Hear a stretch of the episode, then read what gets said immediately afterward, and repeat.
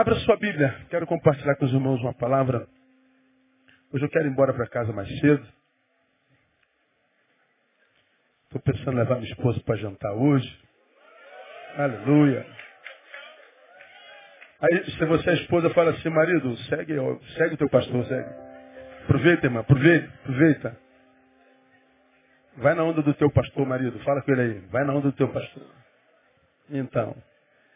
Então. Abra a tua Bíblia em 1 Reis, capítulo 11. Estou revendo algumas palavras. Nós já estamos gravando DVD. E é, a gente distribui DVD para muitos lugares, muitos lugares.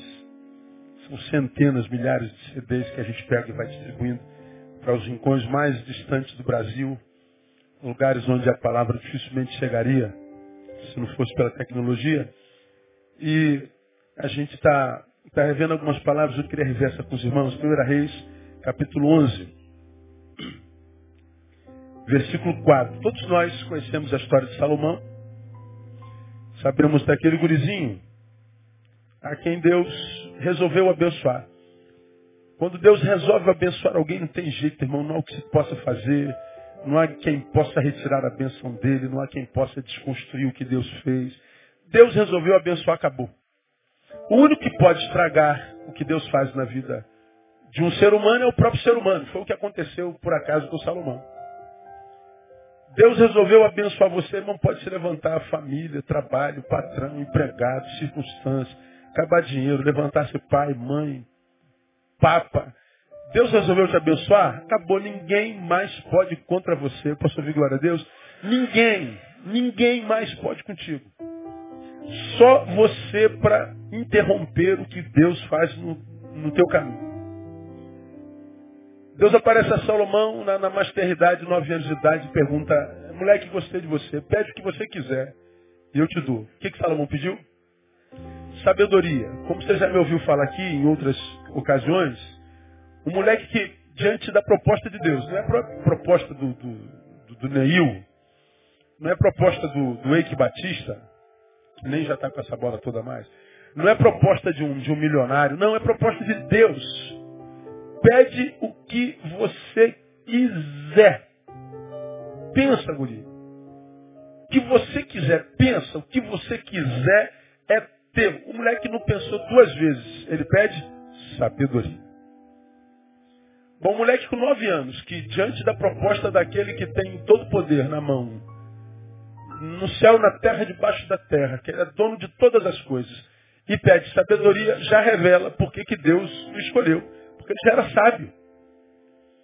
Se Deus aparece, por exemplo, para você hoje, fala assim, oh, menina, menino, meu filho, minha filha, pede o que você quiser. O que, que você pediria para ele? 99% de nós pediria alguma coisa. Casa própria. Não, uma casa, Senhor.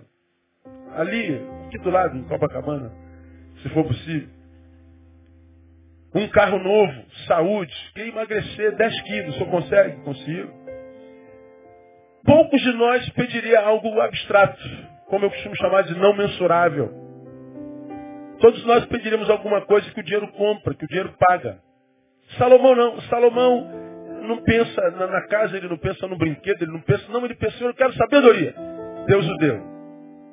E aí a palavra diz que até hoje nunca houve um homem tão sábio na terra como Salomão. Escreveu milhares de, de provérbios, um homem que que teve de todas as riquezas a maior que o homem podia ter, um homem que foi honrado na terra, um homem que teve tudo, um homem filho de Davi, a quem a, a Deus deu a graça de construir o templo, ficou conhecido como o Templo de Salomão, que não tem nada a ver com o de Macedo. Um homem que é, estendeu a, as, as terras de Israel como nenhum rei na história. Um homem quem Deus usou, quem Deus abençoou desde a mais tenra idade um homem a quem Deus escolheu amar, um homem a quem Deus escolheu abençoar, a quem Deus mirou e acertou em cheio com a sua graça, bondade e misericórdia. E toda a sua vida foi marcada pela bênção de Deus. Reis de toda a terra atravessavam a terra para se assentar aos pés de Salomão por algumas horas para aprender um pouco da sua sabedoria. Atravessavam com, com, com, com caravanas, jumentos e bois carregados de ouro e prata para jogar aos seus pés, honrando diante da sua grande sabedoria. Salomão teve o poder de unir a terra, mas também teve o poder de dividi-la.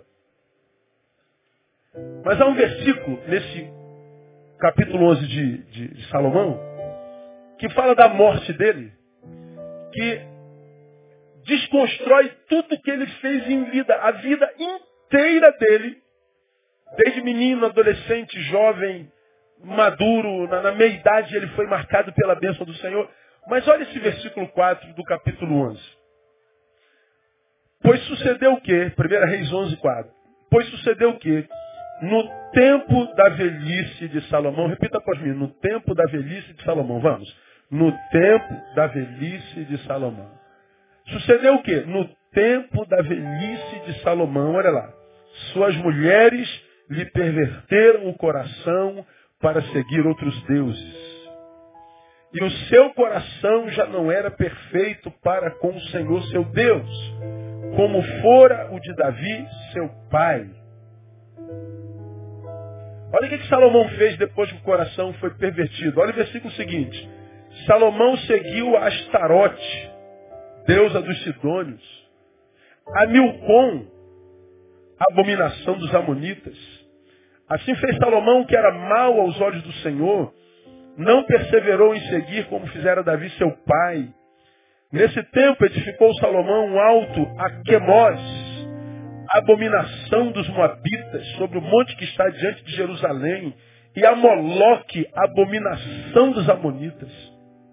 E assim fez para todas as suas mulheres estrangeiras, as quais queimavam incenso e ofereciam sacrifício a seus deuses, pelo que o Senhor se indignou contra Salomão, porquanto o seu coração se desviara do Senhor, Deus de Israel, o qual duas vezes lhe aparecera. 11.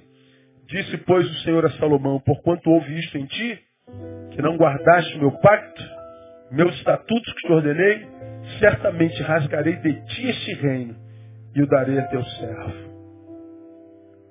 O mesmo Deus que o chamou na mais eternidade diz, pede o que você quiser, eu te dou, é o mesmo Deus que no tempo da velhice disse assim, rasgarei o teu reino e darei os teus servos.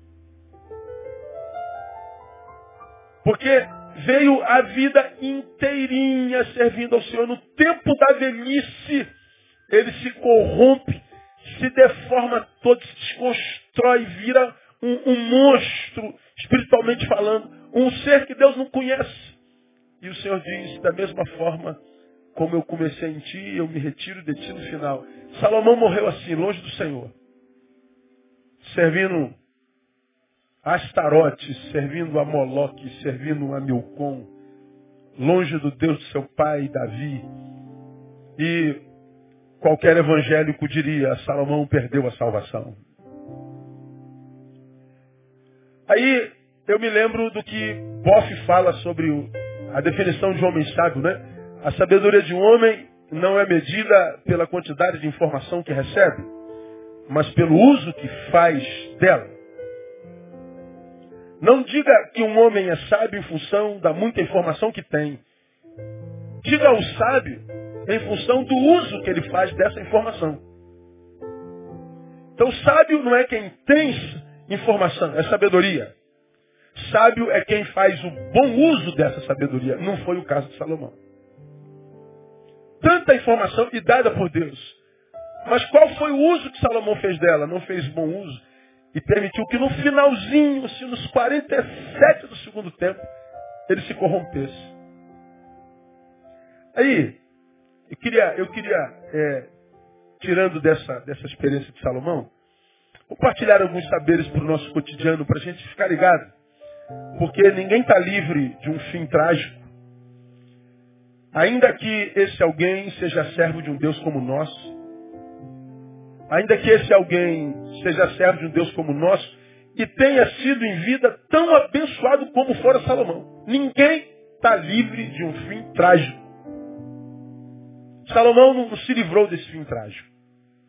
Então, três considerações sobre esse versículo 4. Primeiro, as muitas informações não são capazes em si mesmas de nos livrar da queda. Repitam após mim. As muitas informações não são capazes em si mesmas de nos livrar da queda. Foi o caso de Salomão. Nós sabemos que o texto diz que Salomão teve o seu coração pervertido. No tempo da velhice de Salomão, suas mulheres perverteram o coração de Salomão. O coração foi deformado, desconstruído. O coração de Salomão procrastinou-se. O coração de Salomão ah, coisificou-se, monstrificou-se. O coração de Salomão deixou de ser coração para Deus. Embora tenha sido para Deus coração a vida inteira, no final da vida diz que as mulheres perverteram o coração de Salomão. E nós todos sabemos que sobre Salomão, como já falei, recai o espectro de homem mais sábio de toda a terra. Está lá em 1 Reis capítulo 4, 29 em diante. Sabedoria de Salomão. O problema é que, por causa da sabedoria de Salomão, a sabedoria que encheu a sua cabeça, ele descuidou do coração. Por causa da razão, ele descuidou da fonte das emoções. Ele esqueceu de cuidar do seu espírito. Parece que a sabedoria que encheu a sua cabeça convenceu Salomão que é possível intelectualmente protegermos-nos de todas as ciladas que a vida proporciona a qualquer ser vivo que caminha e vagueia pela terra.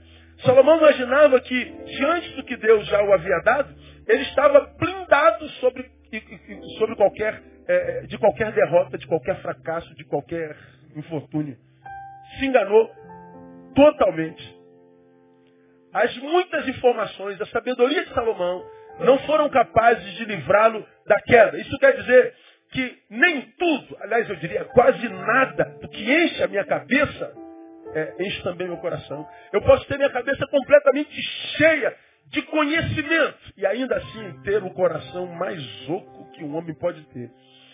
É, essa é uma palavra para, por exemplo, os estudantes da Bíblia Sagrada, os teólogos, os filósofos, os que somos dados à leitura, ao conhecimento. Muitas vezes você já me viu pregar aqui que o fato de eu saber tudo sobre uma coisa, sobre uma pessoa, não implica dizer que eu o conheça.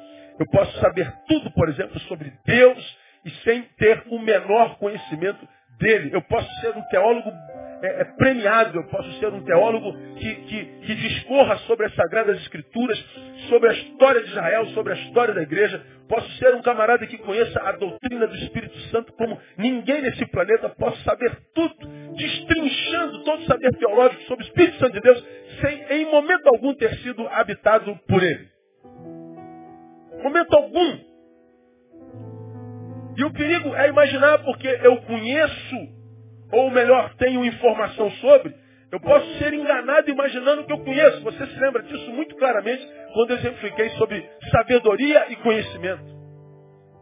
Você se lembra que eu andei aqui nesse púlpito e procurei na parede dois buraquinhos? Você lembra disso? Uma tomada. Uma tomada. Aqui tem um monte delas. Vou dar um exemplo prático. Não é? Aqui. Vem cá, bronze. Tem um, tem um arame aqui. Tira o sapato, por favor. Pisa aqui em cima desse. Desse. Como é o nome disso aqui? De, desse granito. Mármore não, não é informação errada, não, irmão. Você vai pisar sobre o granito, vai pegar aqui no arame, vai botar dentro desse buraquinho. O que, que você acha que vai acontecer com ele? Hã? Vai ganhar um choque. Eu não vou fazer isso com meu sobrinho, né? Lógico que não. Tô brincando, viu, Bronson? Obrigado pelo mico que pagou aqui comigo. Eu. Depois anuncia o negócio do mover. Aí a gente dá, a gente dá. Eu estou pregando. Chamei ele aqui na frente. Ele está aqui. Depois anuncia o negócio do mover, dia 16. Se dá lugar ao inimigo, ele usa a minha. Na tomadinha que tem na parede tem dois buraquinhos. Qualquer um de nós sabe que há poder naquele buraquinho, sabe ou não sabe?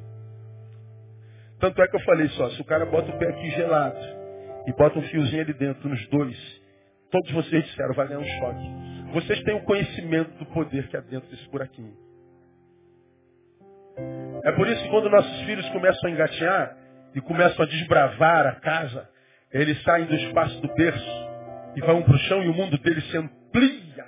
Então ele vai explorar o novo mundo, a sala, o quarto, a cozinha. E ele percebe que no, no, no quarto, na, na altura do, do, da vista dele de quatro, de gateando, tem dois buraquinhos que ele vê que é do tamanhozinho do dedinho dele. E ele diz, só pode ser para botar lá. Ele não tem informação, você tem. Quando você o vê com os dois dedinhos botando no buraquinho, você sai igual um maluco de não! O moleque se assusta aqui, meu pai tá, não está sozinho, não é possível. O que está acontecendo com meu pai?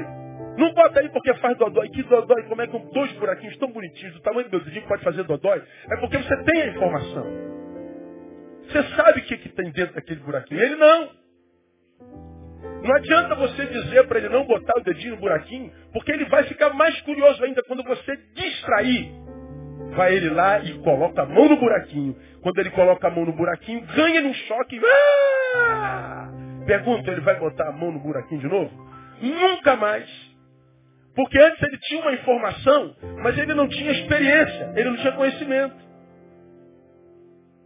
Papai disse, não coloca a mão nesse buraquinho, há poder nesse buraquinho. Mas ele, embora de posse da informação, não tinha experiência, não tinha conhecimento. Ele só buscou e alcançou conhecimento quando tocou no buraquinho.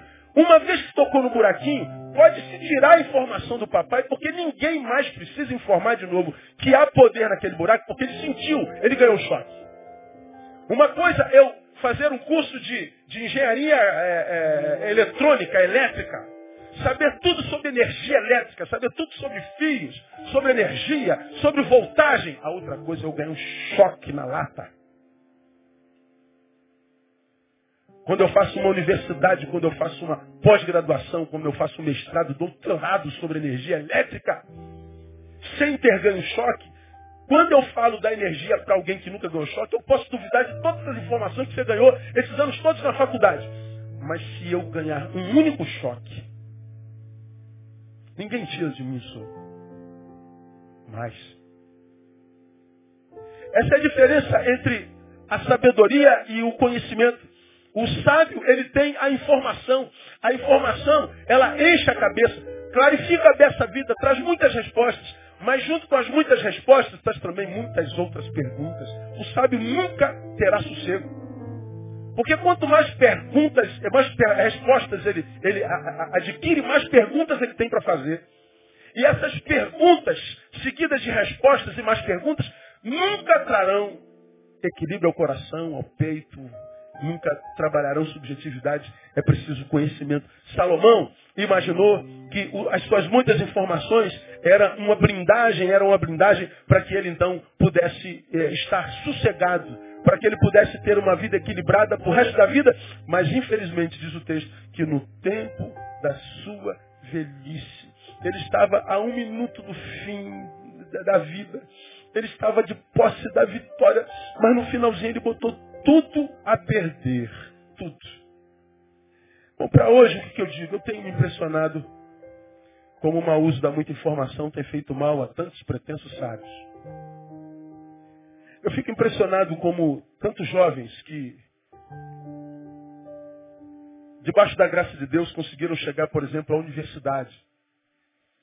E na universidade as informações que começam a receber, começam a desconstruir o homem espiritual que foi gerado dentro dele pela palavra. É impressionante como o ser humano contemporâneo, o pós-moderno, à medida que vai enchendo a cabeça de letras de informação, vai a contínuo esvaziando o coração.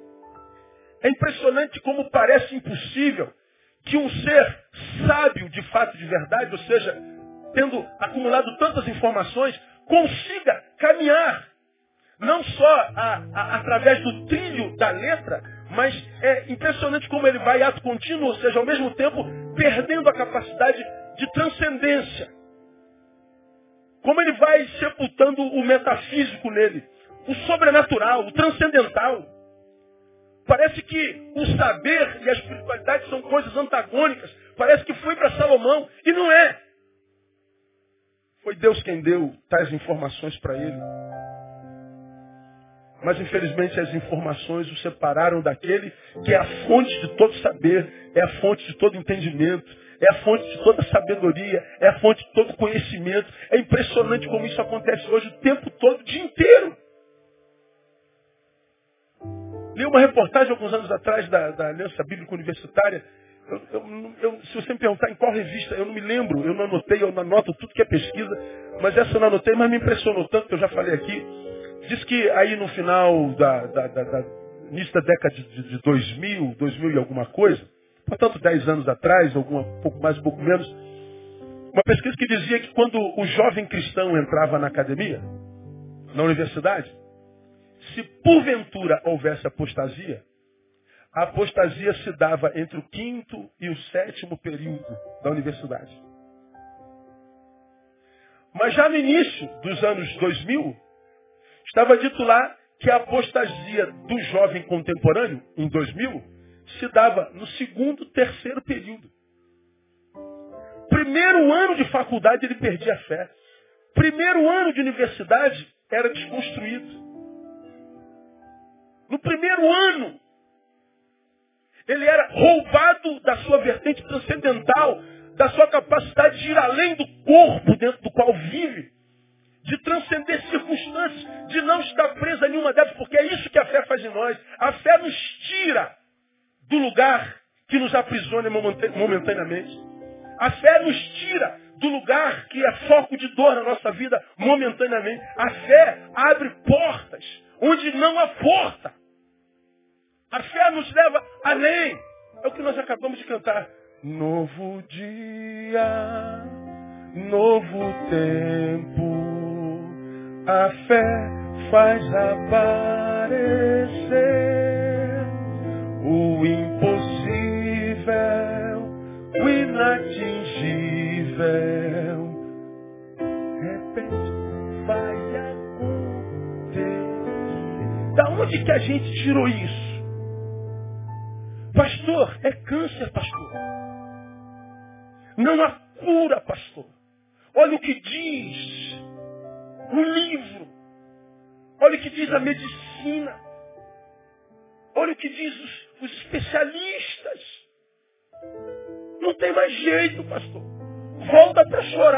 Mas o cara que tem fé faz o quê? A última palavra vem do meu Deus. Aí a gente tem que ouvir notícias como a notícia da Alessandra Tessari Brau Possati acometida por câncer aos 30 anos de idade. Ela escreve para nós, sexta-feira teve um culto aqui, agradecendo porque o médico disse, Alessandra, eu não sei explicar, mas não há mais câncer nenhum aqui nesse lugar. Eu não sei o que, que aconteceu. A Alessandra está aí hoje. De manhã ela estava. Está aí à noite não? Não está. De manhã ela veio agradecer chorando. Filhinho pequenininho, lourinho, solinho clarinho. Aí quando você se vê acometida por um câncer, diz, meu Deus, será que eu não vou poder criar meu filho? Foi a primeira pergunta que ela fez. Eu não vou poder criar meu filho, quem te falou isso? É câncer. A última palavra vem de quem? Do médico. E ela creu. E essa semana ela ganhou o diagnóstico, não há câncer nenhum aqui. Agora você imagina um homem sem fé. Um homem preso àquele corpo, escravizado pelo câncer. Aquele homem que não consegue ver além, só consegue ver o tempo do agora, desse dia. Só consegue ver esse momento, um momento de angústia. Numa letra que conforte. Não há sabedoria que apazigue, apazigue a, a, alma e o coração. Não há, não há informação no mundo que acalme o sujeito que perdeu um ente querido, que perdeu um filho amado. Só a fé. O homem de letra diz, meu Deus, isso é fuga. Não, não é fuga não. Isso é a capacidade de ir além do lugar onde se está plantado e aprisionado diante da impossibilidade. Pois é, a letra não faz isso. Salomão imaginou que a letra poderia livrá-lo, inclusive da influência das mulheres perversas com as quais se relacionou. Salomão imaginou que estava livre da influência de Astarote, de Milcom, de, de, de, de, outros deuses que a Bíblia chama de abominação ao Senhor, livre de Moloque, não. Deuses que nem deuses são, muito menores do que o Deus que o abençoou, conseguiram sequestrá-lo das mãos de Deus. O seu saber não foi bem utilizado. Então ele foi um ignorante muito bem informado. Um ser muito bem formado, mas marcado pela ignorância. Não soube valorizar as outras vertentes e instâncias da sua vida, porque nós não somos só cérebro, nós não somos só razão. Me lembro de Karl Kraus. Kraus, conhecido como Kaká, ele disse, refreie as tuas paixões. Mas, toma cuidado para não dar rédeas soltas à tua razão. Refreie tuas paixões suas paixões irracionais podem te levar para buracos dos quais você talvez nunca consiga sair. E a gente sabe como apaixonados nós somos capazes de fazer loucuras, muitas vezes irreparáveis. Então Kraus tem razão, todo mundo sabe disso. Cuidado com as tuas paixões, mas também ele diz, mas não dê rédeas curtas ou livres as tuas, a tua razão. Porque a razão mata a emoção.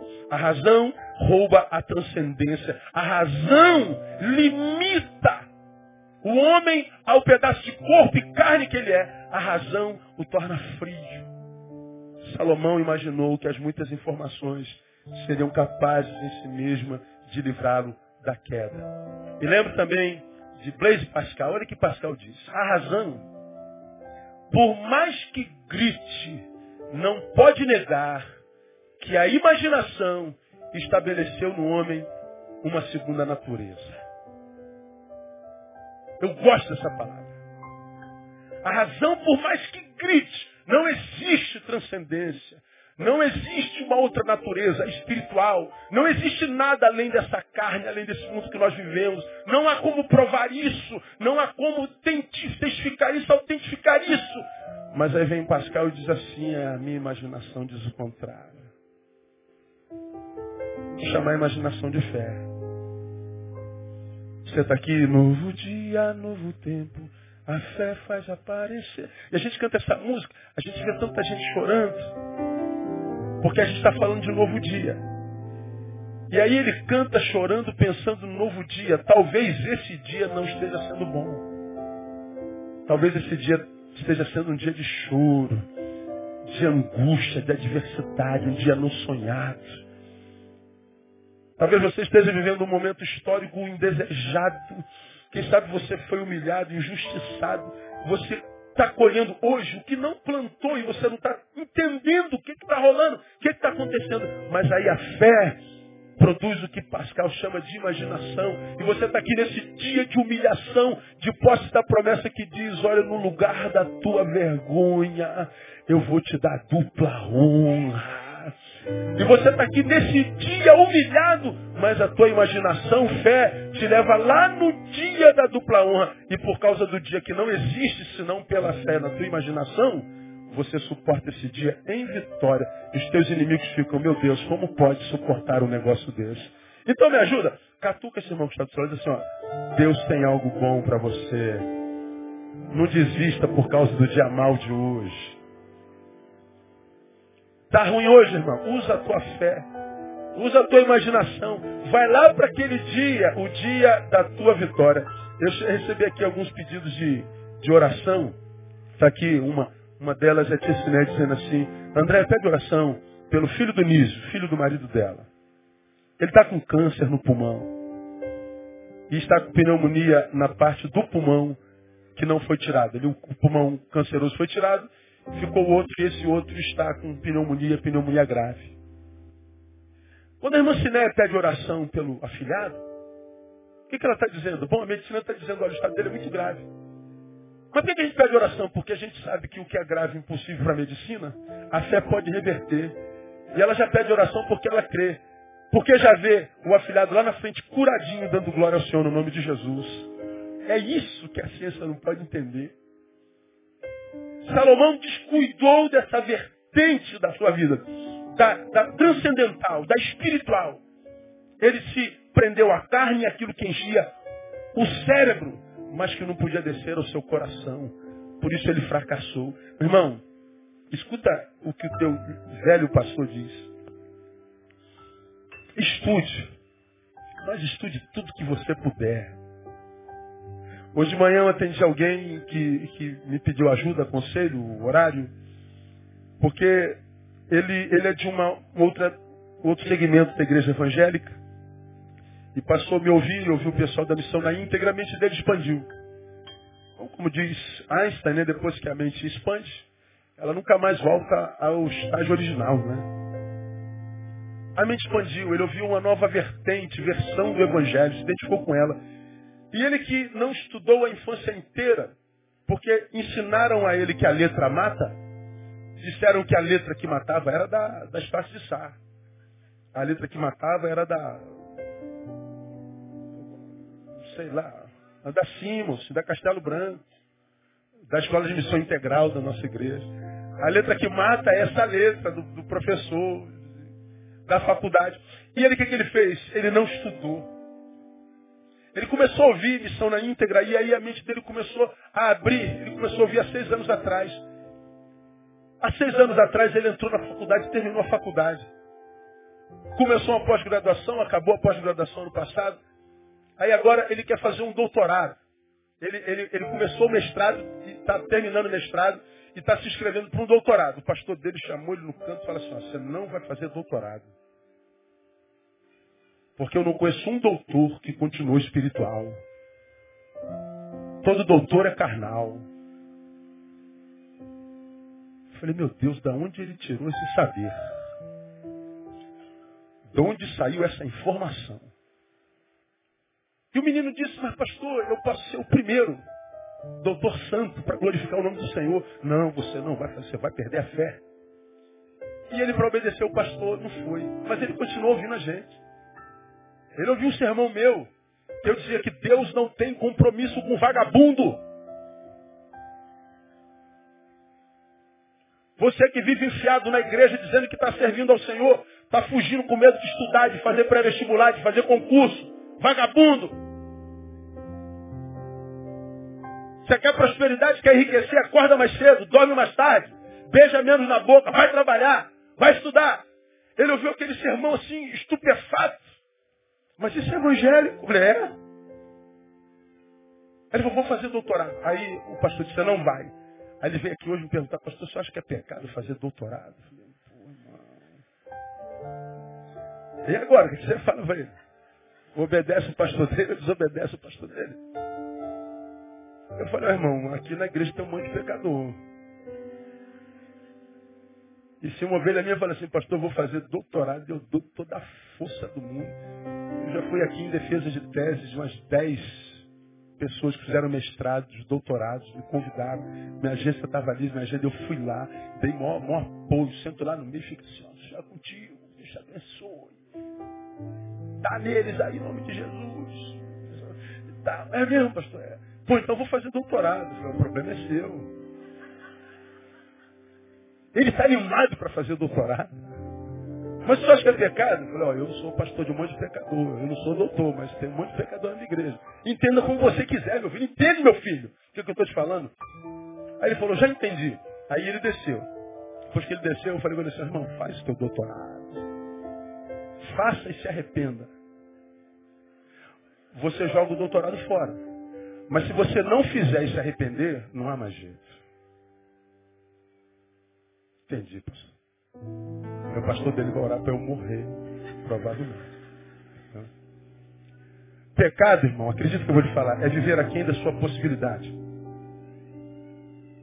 Como eu preguei no encontro sobre deficientes lá no, no como é o nome do evento, Aline Conscientiza 2014. Eu falei lá, a pior deficiência é não se aproveitar as eficiências que se tem. Quem é o pior deficiente? É o que tem eficiência e não aproveita. Independente da razão. Salomão desenvolveu a eficiência intelectiva, mas não desenvolveu a espiritual. Foi um homem pela metade, terminou mal. Então a palavra de Deus no teu coração nessa noite, estuda, cresça, Desenvolva eficiências, mas não descuide da tua perspectiva espiritual. Porque importa a, a, a salvar a alma primeiro do que ganhar o mundo inteiro. Que vai ligar o mundo inteiro e perder a sua alma. Não descuida do cuidado da sua alma. O, as informações não são capazes em si mesmas de nos livrar da queda. A segunda lição que a gente tira da desgraça de Salomão. Idade nem sempre é sinônimo de maturidade. Repita após mim. Idade nem sempre é sinônimo de maturidade. Então, idade e maturidade não são a mesma coisa. Então, o texto revela, no tempo da velhice de Salomão. Quando é que ele fez a besteira? No tempo da velhice. Está do lado de um velho fala assim, ó, você não tem nada a ver com velhice, não tem nada a ver com maturidade. Pode falar para ele. Quem é velho, hein? Qual a idade do hein? Tem um pastor amigo nosso que vem aqui constantemente falando, é avó do capeta. Eu não.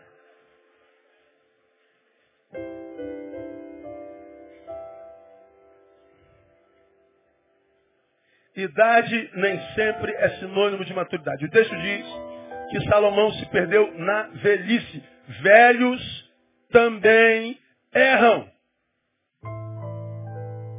Erro não é uma, uma característica apenas infantil, juvenil. Velhos também erram. Quando eu construí essa palavra, eu, eu pensei, quantas vezes nós pais julgamos que os nossos filhos estão sempre errados. Sempre eles estão errados.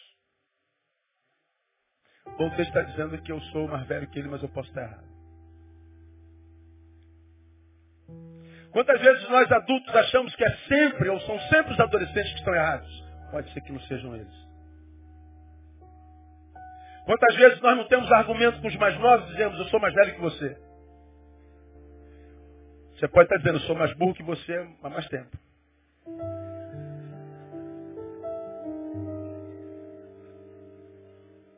É como eu vinha conversando no carro de Brasília, o cara que me levou no aeroporto, falei com ele que falei para você. Pastor, que conselho o senhor daria a um jovem como eu que estou começando o ministério agora? Pô, ele pegou assim de surpresa. Que conselho eu dou para um jovem que está começando agora? Eu falei assim, lute para que você seja você até o fim da sua vida. Lutar para que eu seja eu? É. Por quê? Porque no caminho nós nos relacionamos tanto, nós somos resultados dos nossos encontros. E nós carregamos pedaços de tanta gente, tanta gente leva pedaço nosso, que chega um tempo na vida, se a gente descuida, a gente nem sabe mais quem é. Aí não sabe mais a missão, a vocação, como preguei de manhã. Estamos perdidos no espaço, tempo, geográfico. Não sabemos o que fazer, para onde ir, como recomeçar, se volta, se vai, com quem vai, se vai, vai fazendo o quê. Pessoas completamente perdidas. Pessoas por exemplo, firmaram-se numa relação que virou a razão da vida dela. A relação acabou. Pronto, a pessoa não sobra mais nada. Ela, o, o trabalho que tem não significa mais nada, pai e mãe não significa mais nada, Deus não significa mais nada, a, a, amigos, tudo faz sentido. Porque ela, ela como, como um, um deficiente, é, é, é, porque a perna esquerda não funciona, a direita fica super atribulada. Então essa perna é, é, leva todo o peso. Ele perdeu essa perna, aí ele já não sabe usar mais a de cá. Nós somos assim, nós vamos passando pelas três relacionamentos, vamos sendo desconstruídos. Então, eu diria para ele, Rodrigo, nunca se esqueça de quem você é. Se você precisa de não saber, o primeiro é saber quem você é. Aí nós vamos conversando. Como é que o senhor fez isso, pastor? Na sua vida? Sempre admitindo que eu precisava aprender um pouco mais, sempre admitindo que eu não sabia tudo. E só quem sabe que não sabe, não abre mão de mestres. Só quem sabe que não sabe, é capaz de não desperdiçar, gente preciosa. Só quem sabe que não sabe, sabe que pode perder tudo, menos alguém que pode enriquecê-lo.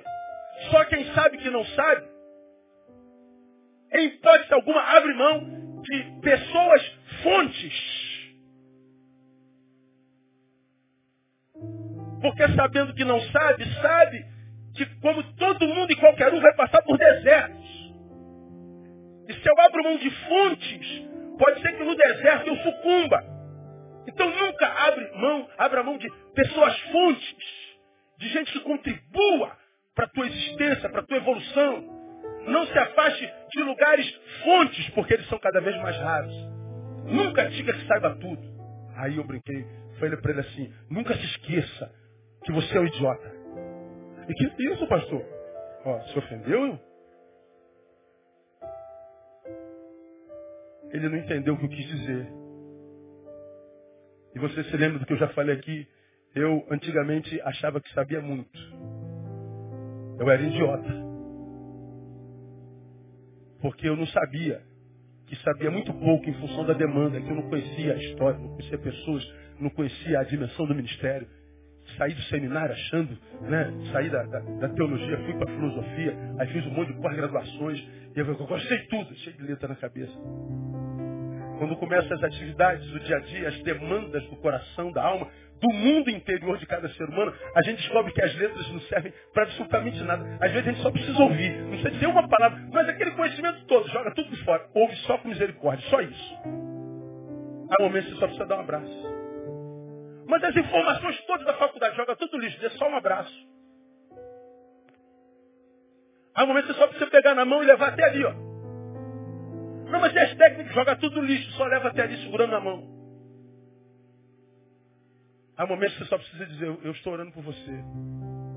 Há momentos que você não precisa dizer nada, é só sentar e chorar. Essa é a maioria das vezes. Só chora. Não precisa saber nada. São as lágrimas que regam o solo de onde frutos não mais emanam. Tuas lágrimas, a lágrima da solidariedade, vai regar o solo do sujeito que está cego e, e os frutos vão brotar de novo para a glória de Deus Pai. Na simplicidade. Aí eu falei, nunca se esqueça que você é ignorante. Em alguma área da nossa vida nós somos ignorantes, nós não conhecemos tudo. E hoje, pastor, depois de 25 anos de ministério, eu continuo ignorante. Qual a diferença do senhor para ontem? Ontem eu era ignorante e não sabia. E hoje sou ignorante e sei. Sou ignorante que evolui. Mas continuo ignorando muitas coisas. E só quem ignora pode conhecer. O que, que acontece conosco, os velhos convertidos? Nós achamos que sabemos tudo. E vamos cometendo erros como o de Salomão. Eu posso envelhecer sem amadurecer. Agora pensa, veja se não é verdade o que eu vou dizer. Não é triste. Você vê um homem, uma mulher envelhecendo, mas a despeito do seu envelhecimento, ele carrega um adolescente dentro dele ainda. Você conhece a pessoa desde garoto. Quando ele tinha 15 anos, ele tinha mentalidade de 15. Agora ele tem 30. E a mentalidade? De 15. Já casou, descasou, sentiu dor. Agora está com 33. E a mentalidade? De 15. Exibicionismo, ostentação, quer ser desejado, babado, provocar inveja, ciúme, as mesmas. E é muito triste ver um adolescente ou um velho carregando um adolescente dentro que não cresce nunca. É muito frustrante para quem chega perto, né? Às vezes você vê, está é, é, tá aqui, é namorado por alguém, você senta aqui na frente, é namorado por uma menina lá da frente, ou uma menina lá da frente é namorado por um menino daqui, ou vice-versa. E você vai se aproximando, né? você está aqui sentado, ela está lá atrás. Aí no outro domingo ela senta mais aqui no meio e você senta nessa fileira de cá. Aí no outro domingo ela senta mais para cá e você senta mais para cá. Aí no, no quarto domingo vocês estão sentados juntos. Linda, lindo. Depois, acaba o culto, sai para comer uma esfirra na cantina. Ó, que beleza. Aí quando vai comer esfirra na cantina, quando um abre a boca para falar, aí já revela o que habita o ser. Aí você fala assim, meu Deus, o pastor Romário tem razão. Você calado é um poeta. Estava tudo bem até abrir a bendita da boca. Aí tu vê que não tem nada não sai nada dali. Não, não, não contribui. Não enriquece. É uma frustração. acharam uma velha, uma, uma bebê. Num homem, um moleque. Foi o caso de Salomão. Um homem idoso com mil mulheres. Queria provar o que para quem? Teve o seu coração pervertido, teve o seu coração acabado. Aí, aqui, três conselhos para nós que somos velhos, mesmo que não admitamos. Primeira necessidade de que a nossa vigilância deve ser perene. Não relaxa. Não pensa que você está pronto, não. Quem imagina estar pronto só está pronto para cair, como Pedro.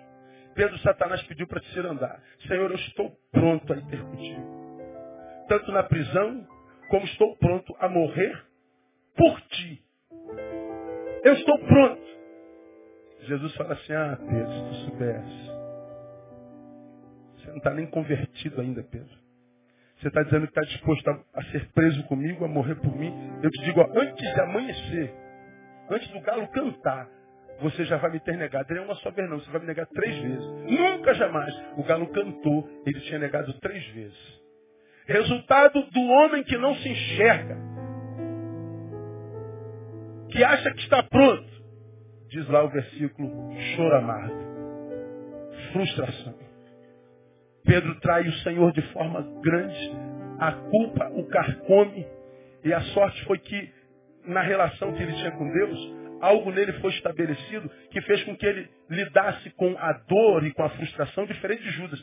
Judas poderia ter se arrependido e voltado. Ele foi carcomido pelo remorso e se matou. Pedro foi carcomido pela culpa, mas não pelo remorso. Ele de fato se arrependeu. Não foi remorso, foi arrependimento. O Senhor, quando ressurge, manda que as mulheres reúnam os discípulos e diz, traz também a Pedro. Porque Jesus sabia que era possível que Pedro, tomado pela vergonha, não estivesse entre os discípulos que ele reunira após a sua ressurreição. Quando um ser humano diz, eu estou pronto, sabe, você só está pronto para cair. Ninguém sabe tudo. Não despreze as coisas simples da vida. Não despreze os pequeninos da vida. Não despreze os, as crianças, os adolescentes. Não despreze. É possível que eles nos ensinem e nos ensinem muito. Salomão não considerou esse fato. Segundo, nunca imagine-se pronto. Terceiro, humildade sempre. Porque eu posso ver 50 anos de vida jogados no lixo. 60 anos de vida jogados no lixo. De manhã nós falamos que fizemos batismo lá no presídio da Marinha na quinta-feira, a pedido do capelão, e ele perguntou se nós podíamos receber os, os presidiários como membros da nossa igreja. Recebemos hoje, fizemos uma festa para eles, estão presos. E filmamos, quantos são favoráveis que a gente receba esses três irmãos, falei o nome a igreja aplaudiu, celebrou, e eu dei boas-vindas olhando para a câmera, vou levar essa, essa filmagem para eles lá no presídio, vocês agora são família betanense, a igreja recebeu vocês com carinho, e quando o Senhor mudar a sua sorte, vocês vão lá, e nós vamos recebê-los, não vamos esquecer de vocês. Estão lá. Um deles, suboficial, deve estar com seus 50 anos, 48,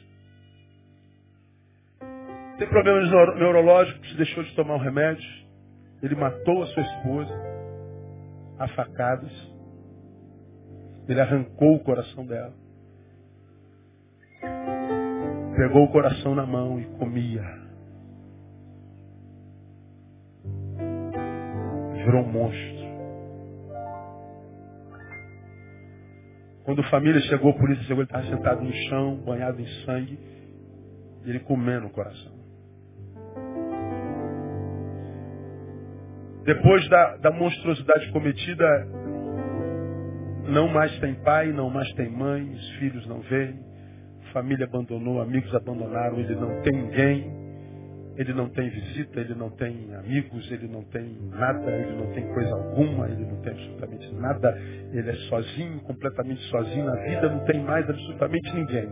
O que ele tem hoje é uma Bíblia que ele ganhou O que ele tem é um bolo de DVDs e CDs do pastor Neil. O que ele tem a alegria da visita de alguém de nossa igreja que vai visitar o Flávio e passa um tempo com ele. Ele batizou-se na quinta-feira. Na quinta-feira, sentado, conversado com ele, disse, pastor, quando eu estava do lado de fora, eu estava escravizado pela minha doença, pela minha limitação. Eu só fui conhecer liberdade quando eu bati aqui dentro. Conheci Jesus. Ele ele ele está ali dentro completamente ciente do que fez, arrependido ao extremo, porque hoje é sóbrio e medicado, sabedor de que não pode reparar absolutamente nada do que fez. Razão aos familiares e amigos que o abandonaram lá, eles têm razão de me abandonar. O que eu vivo hoje é mais do que merecido e eu me contento. Ele diz: só peço a Deus que me dê força para suportar isso. Quantos anos ele fez isso? Ele fez isso com mais de 45 anos de idade. Alguém que lutou contra a sua crise, a sua enfermidade, a sua dor. Alguém que, que, que, que, veio resistindo, resistindo, resistindo, resistindo. Mas como qualquer ser humano tem limite, ele também tinha limite. E no auge do limite, ele comete a sua barbaridade, desconfigura a vida todinha. Então, meu irmão, não brinca com limites. Não brinca com essa angústia que está dentro do teu peito há tantos anos. Não brinca com essa depressãozinha, com essa tristezinha, que todo mundo diz que é uma bobagemzinha, mas insiste em ficar aí, dizendo daqui não saio, daqui ninguém me tira. Não brinca com esse sentimento de, de, de vingança, de ódio, de mágoa, que vai te estar comendo como um câncer por dentro. Você talvez resista a isso por muito tempo, mas é possível que chegue lá na frente, você jogue tudo por água abaixo por quê? Porque idade não é sinônimo de maturidade. Os velhos também erram, os, os maduros também erram, os que, que já têm histórico e história também erram. Salomão me ensina isso. Salomão terminou muito mal. Por último, primeiro, as muitas informações não são capazes em si mesmo de nos livrar da queda. Segundo, idade nem sempre é sinônimo de maturidade. Por último, amizades podem exercer maior influência em nós do que a própria família. Salomão era filho de quem mesmo? De Davi. Davi era quem mesmo para Deus, o homem?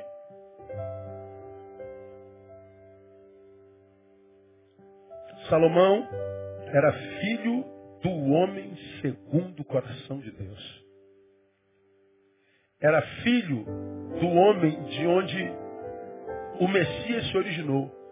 Jesus é chamado de filho de Davi. Olhe as origens de Salomão. Keila cantou que nós temos o DNA de campeão. Salomão tinha o DNA literalmente de Davi. O protótipo de homem que Deus queria ver gerado em mim e você. Que homem é esse? Perfeito não. O imperfeito que não se entrega à imperfeição sem luta. Davi foi imperfeito, mas não sucumbiu diante de nenhum dos seus erros. Ele superou todos eles. O homem segundo o coração de Deus é abençoado com a bênção da superação, da perseverança. Um homem cujas circunstâncias não deformam o novo homem gerado pelo Espírito. Davi era esse homem. Salomão tinha o DNA de Davi. Ele vinha de linhagem messiânica. Rei em Israel, de posse da sabedoria do alto, mas a despeito dessa herança familiar, biológica e espiritual, ainda assim a influência das suas mulheres falou mais alto do que a genética espiritual e biológica de seu pai. Com isso aqui, eu quero dizer para você que foi nascido e criado no Evangelho. Tem aqui, quem, quantos como eu, nasceram e foram criados no Evangelho? Deixa eu ver. É a minoria. Levanta mais alto aí, deixa eu ver. Ok, ok. Um terço de quem está aqui, ou um pouquinho mais, dois quartos. Ou sei lá, alguma coisa parecida com isso. É, nós evangélicos vivemos jargões e acreditamos em bênçãos e maldição hereditária. Acreditamos mais em maldição hereditária do que bênção hereditária. Há os que acreditam que porque meu avô teve ligações lá, eu também vou colher aqui. Há os que acreditam porque meu avô foi abençoado lá, essa bênção me alcança, como que se isso viesse por DNA. E porque eu sou de linhagem divina, eu posso descansar, porque afinal de contas você diria, eu sou calvinista, sou eleito, então eu estou garantido. Bom, em Salomão a gente aprende diferente. A Bíblia diz que Salomão não permaneceu na linhagem de seus pais. A Bíblia diz que Salomão não permaneceu íntegro no coração, como íntegro era o coração de seu pai. E porque você não foi íntegro como seu pai, o reino que eu dei a seu pai, que você herdou, eu tiro da tua mão e dou aos teus servos. Depois de Salomão veio Roboão. E os piores tempos do reinado de Israel e da história de Israel foram construídos depois da linhagem da queda de Salomão. Então, nada na vida é hereditário e nada na vida é perpétuo. Eu posso ter tido um pai abençoado como o meu foi, como a minha mãe foi. Eu posso ser abençoado, minhas filhas podem vir a ser uma praga. E você pode vir com jargões, está amarrado em nome de Jesus, não está amarrado nada. Como eu preguei aqui há bem pouco tempo atrás, eu ouço ouvir dizer que Satanás está amarrado a vida inteira. E brinco, ou ele é especialista em desatar nó, ou nós amarramos errado. Porque ele continua roubando, matando, destruindo, com facilidade. É só abrir o jornal. Abre a janela. Liga a televisão, você vai ver se ele não está trabalhando e com competência. Isso quer dizer que, porque meu pai me abençoou, minha filha está garantida? Não. Minha filha vai herdar o que de mim receber. Então, mesmo velho, eu tenho que viver de tal forma que o que Deus me deu enquanto herança de meus pais, eu possa perpassar. E isso geralmente não acontece quando, a despeito da bênção do meu pai, eu me relaciono no presente com gente que exerce mais influência em mim do que a própria família. Foi o que aconteceu com Salomão. Irmão, eu posso perder a fé, mas daí adorar Astarote, Milcom, Moloque, que era adorado por sacrifícios humanos. Como que um homem como Salomão, com uma herança que tinha, foi adorar Moloque?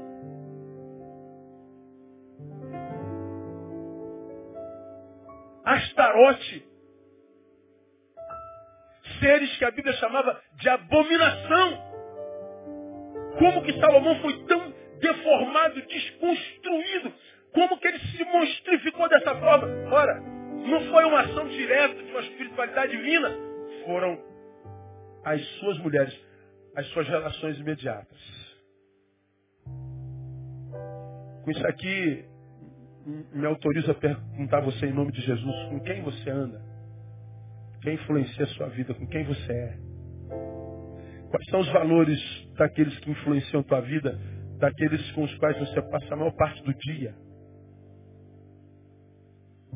Quais são seus valores? Quem são seus deuses? Quanto que você consegue discernir de influência que eles têm sobre você? Quanto do seu comportamento é reprodução do comportamento deles? Faça uma análise própria e você vai ver.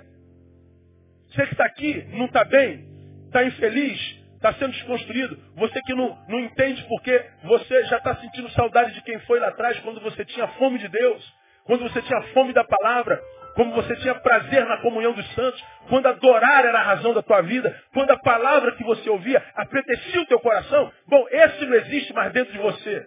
Você é um frequentador que, como muitos às vezes, nem, nem, nem senta no templo, nem entra, nunca consegue ficar um culto inteiro, não consegue, a comissão dentro. Aonde que você foi desconstruído?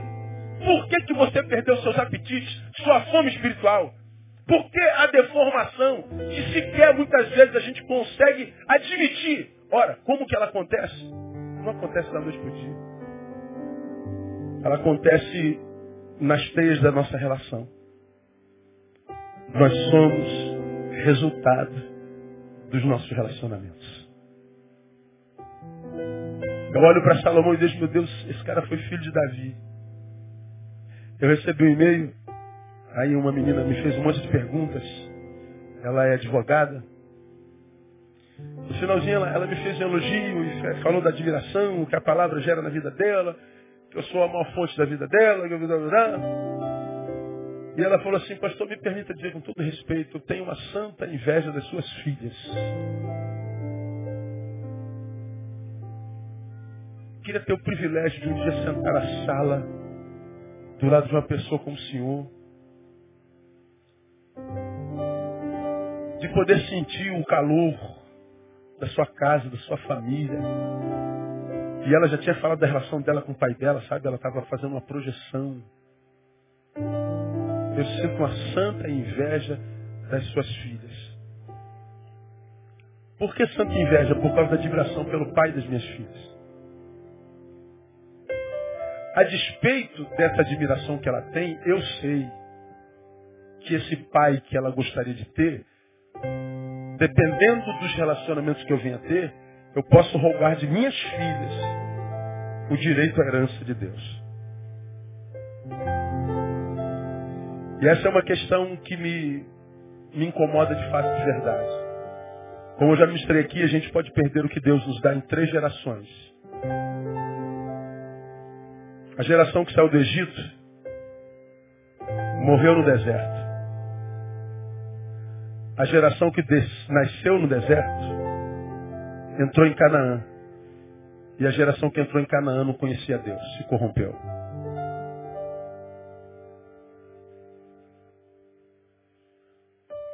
Eu herdei de meu pai o que meu pai me ensinou com a própria vida. Meu pai não falava.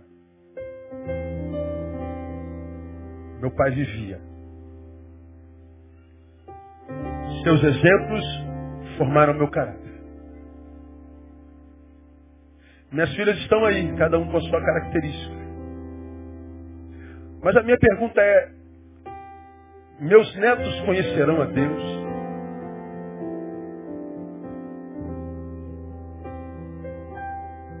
Vivem minhas filhas a fé de forma a legarem para os seus próprios filhos? Não sei. Seus filhos conhecerão a Deus e seus netos. Eu não sei. A única coisa que eu e você sabemos é que hoje nós somos crentes muito piores do que eram nossos pais. E pela vida que vivemos hoje, eu não sei se a próxima geração será melhor do que nós. E eu não sei se a outra ainda ouvirá falar que houve um Jesus. Porque nunca antes da história da humanidade tivemos tanta má influência. Até porque por causa da globalização na qual nós vivemos. Antes não havia isso. Nosso leque de relacionamentos eram só aqueles que estavam aqui, ó, da rua, da faculdade, hoje não. Nosso leque é interplanetário, né? A pouco a gente tem contato em Marte. E as influências são infinitamente maiores.